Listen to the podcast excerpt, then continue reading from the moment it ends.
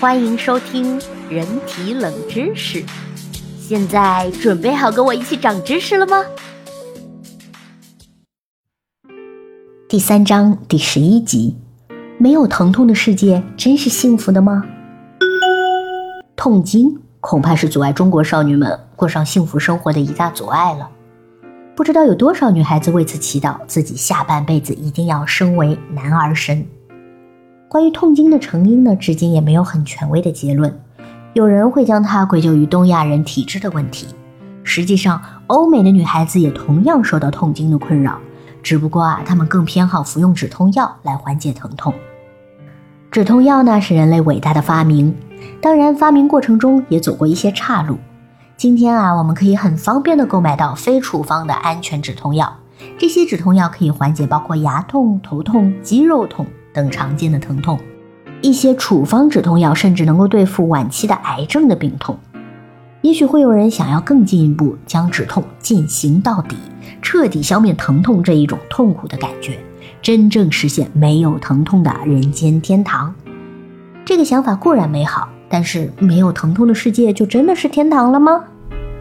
世界上啊，有极少数一部分人一辈子都不知道什么是痛，可他们却并不快乐。他们生来就没有感受痛觉的能力，永远都不知道疼痛是何物。打针呐、摔跤、骨折、烧伤、烫伤等等，对他们来说，这些伤害和其他正常的触碰是没有什么区别的。因为没有疼痛的存在，他们都表现得十分勇敢和坚强，从来不会因为外伤而哭闹。起初呢，他们的父母还认为这只是孩子乖、有忍耐力的表现而已。但是时间长了，家长们就越来越觉得不对劲。一些连成人都无法忍受的疼痛，小孩子却依旧面不改色。最后，在医生的谨慎诊断下，才确定他们是得了一种特殊的疾病——先天性无痛症。为了避免或减轻疼痛啊，人类发明了各种麻醉剂和镇痛药。能吃药就绝不打针，能全麻就绝不半麻，这也是那些怕痛的人们的口头禅。而先天性的无痛症则完全阻隔了一切疼痛带来的不愉快的感觉，牙痛、头痛、生理痛对于他们来说是完全不能理解的陌生体验，甚至连动手术啊都能省下一笔麻醉的费用。这看上去呢，确实是一件非常不错的超能力，但是实际上啊，痛觉的缺失也意味着他们会受到更多的伤害，因为疼痛本身就是机体的一种警告。它的出现啊，就划清了危险与安全的界限。疼痛的缺失会让人难以对危险做出判断。由于无法及时获知伤害的存在，他们看起来就像一个无所畏惧的愣头青。美国明尼苏达州的戈比金拉斯就是一个患有无痛症的不怕痛的女孩。那些能从身体表面传递到大脑的神经疼痛信号，在她的身上从来都没有正常工作过。所以从出生以来啊，不管是摔跤了、磕掉了牙齿，还是医生打针，他都没有哭过一声。据父母回忆呢，他从四个月大的时候开始长牙，和一般的小孩子一样喜欢啃手指。但是如果没有人阻止戈壁，他真的会把手指咬到血肉模糊，甚至见到骨头。就算被禁止咬手指，他也还会用牙齿继续嚼舌头，就像在嚼一块泡泡糖一样。因为舌头被咬肿，无法喝水，他多次因为脱水而入院。出于无奈，戈壁的父母呢，只能把他所有的牙齿都给拔掉。当然，这个过程对他来说也没有什么感觉，因为全程都是无痛的。然而，这还没完，他依然能通过各种方式来伤害自己。比如说，他不自觉地揉眼睛，他都能揉出大问题来。他甚至会直接把手指插到眼睛里面。因此啊，医生为了确保戈壁的眼角膜的完整性。一岁多的时候就将他的眼睑完全的缝合，等到年龄稍大了，戈壁才改为戴护目镜和束手器。然而那个时候，戈壁的左眼已经被药物的副作用给毁坏了，终生失去了一半的视力。不过，相比于其他患有无痛症的病人来说，戈壁已经算是幸运的了。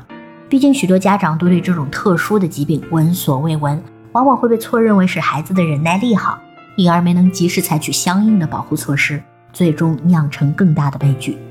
英国的《每日邮报》就曾报道过一对患有无痛症的印度姐弟的故事。姐姐和她五岁的弟弟在家玩游戏的时候，两个人居然像啃鸡爪一样把各自的手指啊活生生的给吃掉了。虽然两个孩子浑身是血，伤口触目惊心，却异常安静，而且不哭不闹，医生都惊呆了。在送到医院治疗后，粗心的父母才发现他们俩都患有罕见的先天性无痛症。然而，可能还有更多的患有这种疾病的孩子，在得知这种疾病前就已经早早夭折了。先天性无痛症又名遗传性感觉和自主神经障碍，是一大类以损害感觉神经及自主神经为主的遗传性疾病的总称。因为可以导致患无痛症的基因有很多种。主要是 FAM 幺三四 B 和 SCN 九 A，所以呢，可以是显性遗传或者隐性遗传的任何一种。目前为止，这类基因病基本上没有治疗的方法，只能是最大限度的保护患者不受伤害。有的患者患有的无痛症的同时啊，还伴随着无汗症，属于遗传性感觉和自主神经障碍的四型。无痛无汗症在全球发病率约为十亿分之一。这意味着全球只有个位数的患者，远比普通无痛症患者要少。我国媒体呢曾经报道过一个浙江男孩小丰毅，他就是罕见的无痛无汗症的患者。因为排汗功能障碍，小丰毅永远只能活在二十四到二十六度的温室中。一旦这个环境被破坏，他就极容易高烧不退，生命危在旦夕。无痛症就更麻烦了，普通蚊子叮的小包。普通人最多挠到皮肤破损就不会再继续了，可他还会无法控制，直到挠到满身鲜血。小枫一花在买纱布上的钱，一个月就差不多有一千五百元。疼痛的存在给人类带来了无数的眼泪，但疼痛的缺失却给这些家庭带去了更多的眼泪。疼痛呢，实际上是动物在进化过程中逐渐形成的一种重要的自我防御机制。在临床上，有些病症的治疗并不建议使用止痛药，为的就是让患者将病症及时反馈给医生。当受到伤害时，相关的感受器就能给生物发出警告性的信号，让他们保护好自己的身体，防止受到更多的伤害。没有疼痛这一层防御机制呢，无痛症患者失去的反而更多，也远没有想象中的幸福。但是，对这些无痛症患者的治疗和研究，又给人类医学带来了新的曙光。无痛症作为一种罕见的先天基因突变产物，给新的止痛药研发提供了很多的灵感。这些无痛症患者留下的宝贵基因信息，或许可以拯救一大批受慢性疼痛折磨的病人。全世界每天大约需要消耗一百四十亿剂的止痛药，每十个成年人中就有三个被慢性疼痛困扰。慢性疼痛主要分为三大类，多发于老人的肩颈腰腿痛。神经病理性疼痛和最受关注的癌性痛，就是癌症的痛。这些持续的慢性疼痛不仅会带来让人难以忍受的疼痛，还会导致人体的系统功能失调、免疫力下降和自主神经紊乱等。严重的话，还会导致中枢敏化，就是大脑已经习惯了疼痛，即使外在刺激已经不存在，仍然会感到疼痛难耐。有许多癌症患者因为癌性痛的长期折磨，陷入了重度抑郁。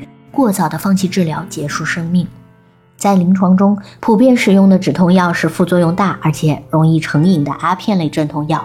仅美国每天就有九十一人因为过量服用阿片类药物而死亡。阿司匹林等非甾体镇痛药的副作用呢是比较小的，但也仅仅对一些不太剧烈的轻度至中度的疼痛才有效。过去呢？科学家通过对多位无痛症患者的研究，把开发新型止痛药的焦点聚集在了 SCN9A 基因上。该基因呢与 NAV1.7 钠通道有关。当 SCN9A 突变时，这条路径便会堵塞，使人类失去感受疼痛的能力。与伴随着无汗症的无痛症不同，SCN9A 的突变引起的无痛症只会丧失痛觉，而智力和温度、压力、运动感知等感觉能力都无异常。这也就意味着，如果研制的新药能准确抑制 NAV1.7 钠通道，不但止痛效果显著，还可以使副作用最小化。在过去的十多年，各大制药公司也是针对 NAV1.7 钠通道竭尽全力的研发新型的止痛药。目前已有多个公司研制出的产品进入了临床测试阶段，有些还显示出良好的效果，前景一片大好。随着对无痛症患者的深入研究，不仅仅是止痛药有较大的进展，人体中与痛觉形成相关的新基因也被不断的发现。二零一五年新发现的变异基因 PRDM12 着实让人精神振奋。它就像一个总开关似的，使特定的神经元不能形成，从而阻止痛觉纤维向大脑发送疼痛信号。迄今为止，人类已经发现了五个与痛觉缺失有关的基因。虽然无痛症患者的罕见基因给人类带来了新的福音，但是对无痛症患者而言，他们重获痛觉的希望依旧极度渺茫。即使理论上可以通过非基因治疗的其他途径来恢复缺失的痛觉，但就目前的技术水平而言，要想真正让无痛症患者拥有痛觉，我们还有很长的路要走。本期已完结，让我们下一季继续长知识吧。